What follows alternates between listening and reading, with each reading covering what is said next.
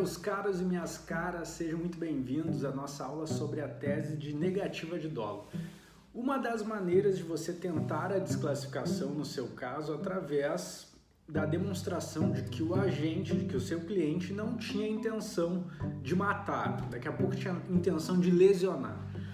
E eu acho essa uma tese bastante interessante porque no processo a gente trabalha com prova. Prova, indícios de prova e muitas vezes quando os colegas pensam em trabalhar num caso que não tem como, como sair pela negativa de autoria, legítima defesa ou qualquer outra tese, tentam insuficiência probatória como tese principal. E eu já trabalhei isso com vocês, eu acho muito sensível trabalhar insuficiência probatória como tese principal e trabalhando a negativa de dolo a gente vai dizer a mesma coisa, só que com palavras diferentes. Você vai estar tá dizendo que não tem prova suficiente de que ele queria o resultado morte.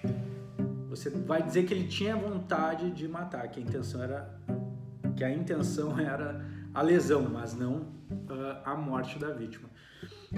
E eu decidi trabalhar um caso concreto que eu ajudei algumas colegas esses dias, porque ele retrata bem essa situação e o porquê eu preferiria trabalhar a tese negativa de dólar e prefiro em muitos casos. O caso era de um, do, de um réu que de um acusado que ao ver a ex-mulher junto com outro rapaz tocou o carro por cima por cima deles acabou lesionando acabou eles acabaram sendo hospitalizados só que ele acabou derrubando o muro com a pancada e a acusação era de tentativa de homicídio contra os dois. Então elas diziam: olha, mas não tem prova que ele queria matar.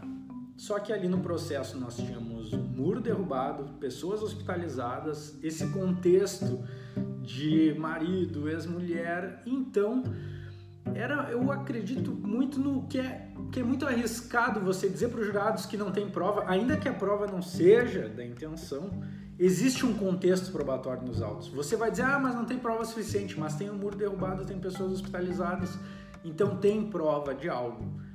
Então, esse caminho você acaba, ele acaba gerando risco, por quê? Porque o Ministério Público pode vir dizer, olha, você está dizendo que os jurados são burros, pode botar a foto do muro, a foto da, dos laudos da, daqueles que foram atropelados, o contexto ali das testemunhas dizendo que viram o carro vindo e tal, e o MP vai dizer, oh, que é mais do que isso, queria que eles fossem mortos então, e os cadáveres aqui, o laudo, uh, o auto de necropsia. Então, a negativa de dólar, ela vai nos ajudar no seguinte aspecto, você vai concordar, olha, tem prova de materialidade e sim, ele foi o autor das lesões, mas a intenção dele era lesionar, a intenção dele não era matar. Você vai para outro ponto, você concorda com a acusação até certo, certo ponto, ó, tem materialidade, tem indício de autoria, mas a intenção do agente, de você tem que trazer a teoria do delito para mostrar que a intenção que o agente ele tem que ser condenado e considerado culpado pelo resultado que ele quis. Ele quis, uh,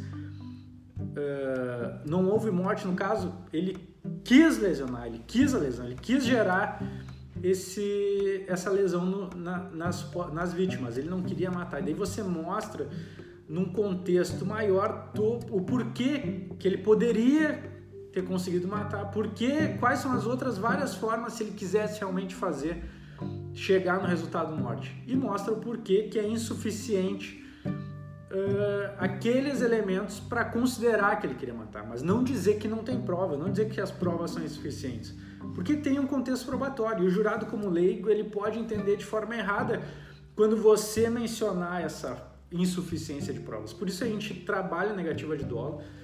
A gente vai estar tá dizendo a mesma coisa, só que com uma perspectiva diferente. A gente vai, a gente vai dizer, olha, tem materialidade, tem indício de autoria, mas a intenção era outra. E a intenção, ela tem caráter subjetivo, não tem como o promotor entrar na cabeça do agente para dizer não, ele tinha intenção de matar porque é porque foi assim que aconteceu. Não tem, nem a defesa tem como fazer isso. Mas isso fragiliza a acusação.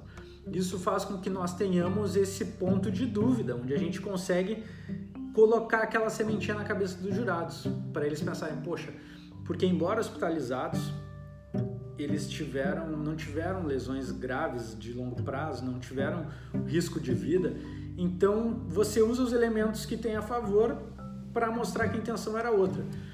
As colegas iriam usar a tese de insuficiência probatória e eu, eu sugeri que fizessem essa troca pela negativa de dolo como tese principal e elas conseguiram o resultado que queriam, conseguiram desclassificar.